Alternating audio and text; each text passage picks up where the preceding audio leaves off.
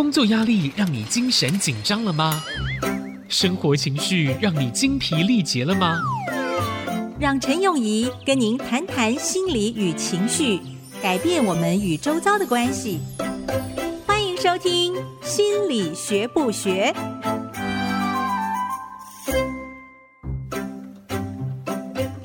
这里是 IC 之音竹科广播 FM 九七点五，心理学不学？我是陈永仪。你们昨天睡得好吗？在睡觉的时候，现代的人哦，常常会抱怨说，这个躺在床上的时候，脑筋里面的思绪不断窜来窜去，然后想到什么事情的时候又紧张起来，想到今天发生的事情又气不过，这样子的情绪起伏。让睡眠或者说让入睡会变成一个有的时候还蛮具有挑战性的事情。其实睡眠应该是很自然的事情，在年轻的时候、小朋友的时候，或者是说比较没烦恼的时候吧，常常会说回到家头一放到枕头上就睡着了。其实睡眠这种东西也蛮好玩的，它是身体的一个基本的需求。如果哈。你是晚上头一碰到枕头就睡着了，我会说你可能是睡眠不足啊，因为大部分的人来讲，自然而然的状况来讲，应该是上床之后十到十五分钟之内睡着。那辗转难眠呢，常常是现代人经历的一种现象。我们的思绪，我们可以思考，是让我们跟别的生物很不一样的地方。但是这也造成了我们很多现代人来讲许许多多的困扰。那还记得吗？上一周我们有讲到呼吸，讲到心率，也提到人是一个系统，环环相扣，所以。要能够达到身体的健康，要能够减低长期压力对我们身体上面负面的影响，其实有许多条的道路可循。那我们可以说用运动。讲到运动，因为有一些听众朋友有反映说，那我到底应该做什么样的运动呢？这样子够不够啊？那有的时候觉得很累啦，还要再做运动啊，觉得实在是没有办法逼自己去做这样子的事情啊。其实这个东西哈，在于你要把它纳入你生活的一部分。基本上来讲，就是有比没有好，多比少好。如果你能够在看电视的时候不要躺着坐着看，站起来甩甩手，站起来做下跳跃的运动，都比没有好。不一定说哦，我一定要把一段时间挪出来，要做二十分钟、三十分钟，心跳要达到点点点点点才能够做。那那个时候你一想都觉得好累哦。然后或者想的时候说哦，我一定要找到一段时间来这样做，反而会让你。不去做它，所以呢，是在我们平常的生活当中纳入一些活动的方式，都比没有好。事实上，在二零一零年的时候，有一个研究出来，他们分析了十个。关于运动啊、压力啊跟身体健康的研究，结果最后发现，其实如果你能够做到一次五分钟以上的运动，就可以对身体有很大的帮助了。当然，之前我有提过二十分钟啊，然后心率达到怎么样的标准，那个是最佳状况。那但是你说我做不到就不做了，还不如。五分钟，五分钟的做，这个也可以让健康达到显著的进步。除了做运动之外，我们提到了呼吸，提到了心跳。那今天我们来讨论一下我们人的认知。刚刚提到，在睡觉的时候啊，思绪就会乱窜，因为现在我们的社会里面真的是有太多太多的讯息。每一样东西都要把我们往某一个方向去拉，那你到底能够被多少不同的东西同时的往不同的方向拉呢？这个真的很困难。我有很多朋友、很多病人，常常我听到的抱怨就是说：“哎，我刚刚要做个什么忘记了？哎，我刚刚进去要拿个东西，怎么接个电话就忘记要拿什么了？”这个跟我们的注意力啦，跟我们的呃思绪太过混乱，要做的事情太多，都有。相当程度的关系。好，晚上睡觉的时候，忽然想起来，哎呀，明天我有一个很重要的会议，我要穿什么衣服啊？哎呀，那件要穿的衣服拿去洗了，糟糕！搞不好想一想还爬起来再去把衣柜打开来看一看要穿什么衣服。好了，弄弄弄弄好了又上床想一想，今天早上上班的时候被老板念了一顿，觉得超无辜的。想一想又觉得自己很委屈，然后呢，回到家来跟配偶聊一聊，又觉得话不投机，就觉得怒从中来，搞不好把隔壁的人摇一摇醒。哎，你今天讲那句话是什么意思啊？好了，自己不用睡，隔壁的人也不用睡了。所以你看，就算在夜深人静的时候，我们的大脑、我们的思绪还在这么努力的工作，不能休息，当然会影响我们的身体。其中的机制有哪些？很多啦，我们所熟悉的心跳、呼吸首当其冲。所以，怎么样才能够把我们的思绪让他们有休息的空间呢？我们今天就稍微的来讨论一下静坐这个方式。最终，我是希望能够把这一连串都串起来，在特定的时间当中，呼吸啊、思绪啊、静坐啊，一起的来练习。那当然，就像我们。在学任何一个新东西一样，我们一开始的时候一个一个学，到最后可以把它们串起来。我们之前讲到过呼吸，腹式呼吸，还讲到过呼吸的频率，呼气跟吸气的频率。那现在讲到了静坐，其实静坐我不是专家，但是在临床上面呢，它对我来讲是一个很重要的工具。呼吸跟静坐都一样。我现在跟大家介绍的呢，是许多许多静坐的方式，其中的一两种吧。对我来讲是就非常够用了。那当然，如果有兴趣的听众，可以继续深研，继续的研究，在我们的周遭环境当中，有许许多多这样子的管道可以去学习。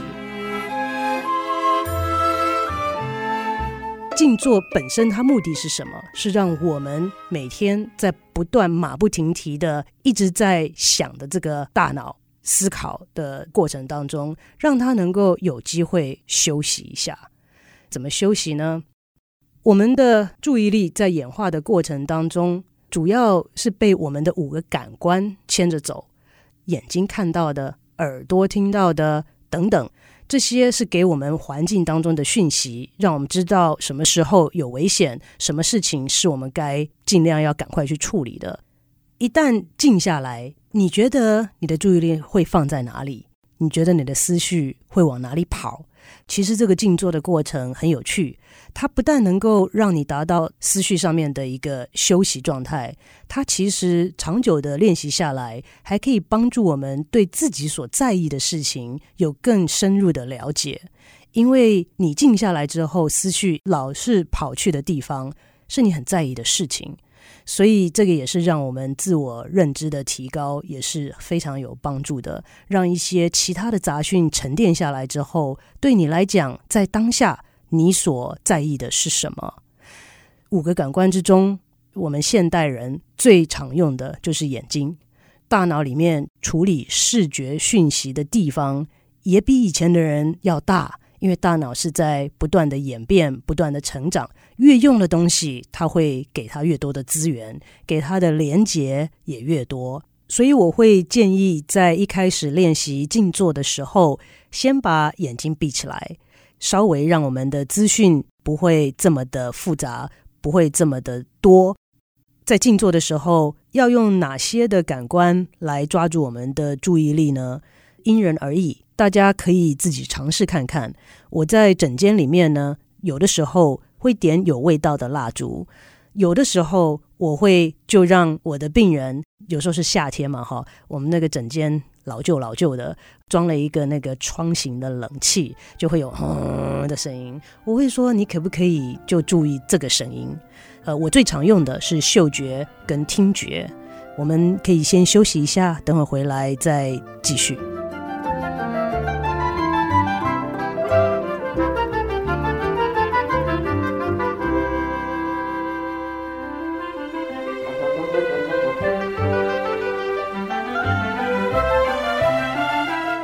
欢迎回到心理学不学，我是陈永仪。你找到了一个合适的地方吗？能够很舒适的坐下或躺下。接下来就是让你的思绪休息，把你的注意力停靠在一个地方。通常会用我们五个感官之中的一个来抓住我们的注意力。我通常喜欢用的是嗅觉或者是听觉，但是这个材料的选择也是要稍微想一下的。我们的个人差异是有的，有些东西对隔壁的人不会产生什么影响，但是你一听到的时候，就会让你思绪泉涌，所以还是要稍微选一下。通常呢，我会用那种对任何人都没有什么特别意义的东西哈。呃，在英文里面，我们是叫它叫做 white noise。现代的听众可能你们的年代跟我不太一样哈。呃，以前哈，我们台湾的电视不是二十四小时哦，是要晚上十一点就唱晚安曲，然后就没有电视了。没有电视节目的时候，如果你把电视打开，就会听到所谓的 white noise。那这个是一个空白的声音，但是又有声音的存在，所以我们可以把我们的听觉，呃，放在这样子的一个材料上面，让我们的思绪能够停放在那边。有些时候，有些人会想说，我喜欢找一些比较让我能够放松的声音。我个人是蛮喜欢流水的声音啦，海浪啊，流水啊，都差不多。可是这个其中的这个风险，就是说有些人听到流水声音就想到，哦，我上次去爬山的时候真是不错。你会发现人的思绪就在你不注意的时候，会一步一步的把你带到远方去哦。我记得啊，之前我们也有练习过进食。这人进食的原因很多哈，嗯，但是先去不管它原因。但是进食的时候，那当然会很饿嘛。那很饿的时候再来静坐呢？我就会发现有一个东西一直拉着我的注意力，就是肚子很饿，我就听也听不下去旁边的东西。好了，那但是有一种说法是说，哦，你要很理解你自己身体的状况，肚子饿你就想，哦，我 aware 我肚子饿。结果我一 aware 我肚子饿，我就开始想，冰箱里面还有一块牛排，等会儿进食一到，我就要去吃这个牛排，然后再继续想说。牛排还没化冰，我是不是现在应该把它拿下来化冰？所以思绪不知不觉的就会被带走了。但是我讲的这个静坐的目的，不是在压抑或者不去想它，而是让你的思绪浮现。这样子，你知道你在意的是什么，你的想法是什么，这是你的心里想要告诉你一些讯息，你去倾听它呀。所以这些思绪起来的时候，不要压抑它，但也不要跟着它走。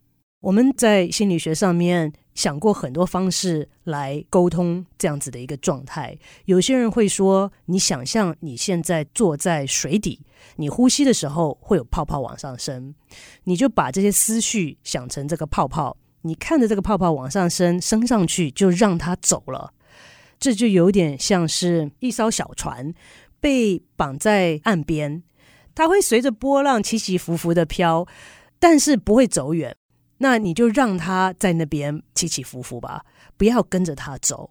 所以我们在静坐的时候，对待思绪也是这种方式。有个想法出现的时候，通常我们会说：“哦，我知道了。”然后让他走。我知道了。让他走，但是走了以后怎么办呢？我需要个地方抓住我的注意力，停靠我的思绪，让他休息啊。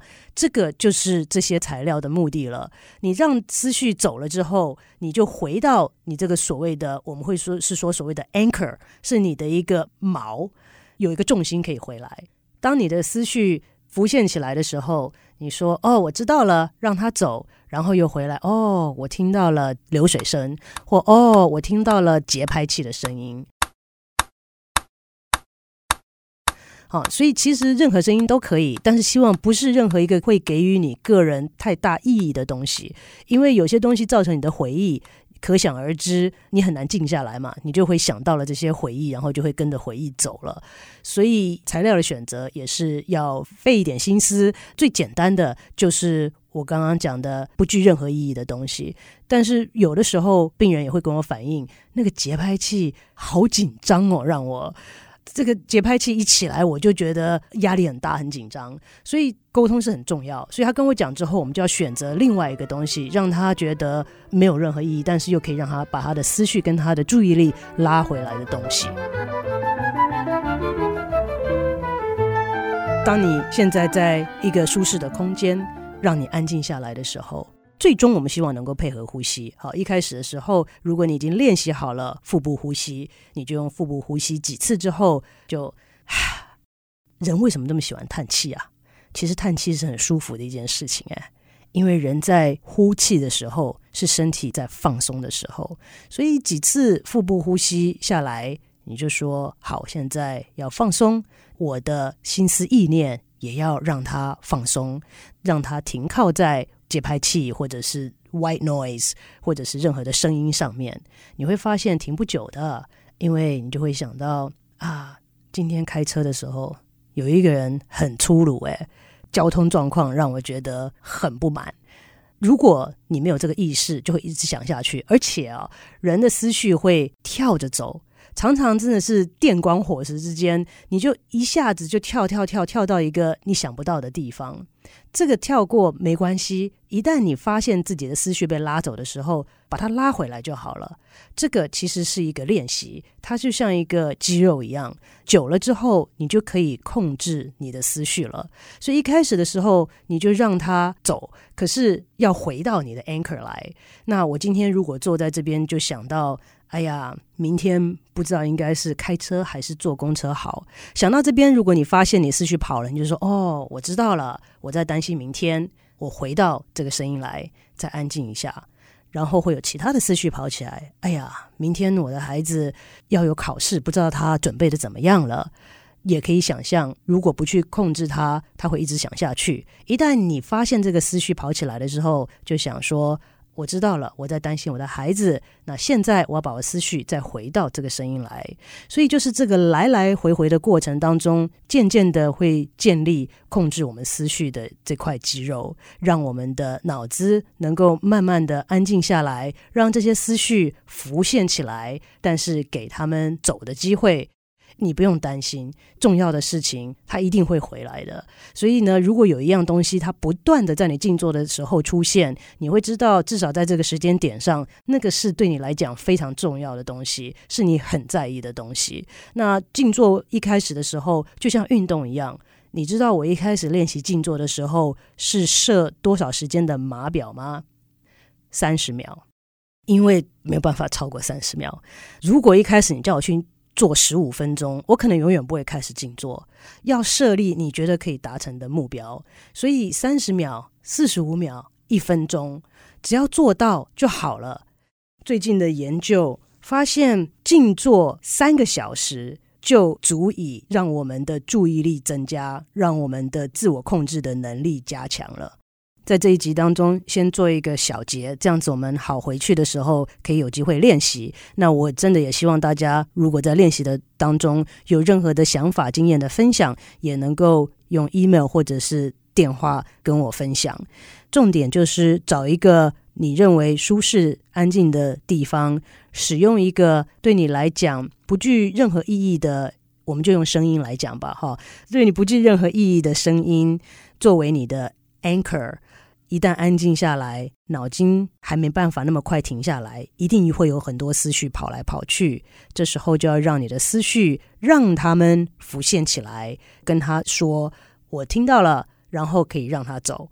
我们在临床上面的时候，其实这很有趣。我会让病人在我的诊间或坐或躺做这样子的一个练习，但是我有跟他说：“当你思绪起来的时候，请你讲出来。”然后我们可以一起说：“I acknowledge it and I let it go。”好，我知道了，让他走。我可以看到各式各样的病人，他们其实，在他们的意念当中，会很明显的在跟我较劲。呢，我跟他说：“知道了，让他走。”他会用不同的方式回来，不同的方式。今天讲到我的老板骂我了，我们说：“好，知道了，让他走。”结果他下一个想法就是。我老板最近都穿得好整齐，不知道为什么。我说好，知道了，让他走。然后说，我就想到我老板前天跟我讲说，他要换新车了，就是不断的、不断的跑回来，真的是在跟我较劲，就不让他走，用不同的角度这个回来。所以我们可以想到，就说人的意念真的是很有趣的一个东西，它是活的，它会用各式各样的方式来。取得你的注意力，所以要让他休息，也需要练习。这一周好不好？我们就试试看，可以从三十秒开始。真正厉害的人，其实在捷运上、在飞机上，也可以这样子的练习，不要在走路的时候哈，等到你熟能生巧的时候，在任何地方都可以很快速的做的，因为这样子做的时候，可以让你的心思意念、你的大脑能够达到暂时的休息，再出发的时候会更加有利。所以，我们今天就讲到这边，下周我们再继续讨论静坐对我们身心的帮助，以及讨论你们练习的结果啊。我们下周再见。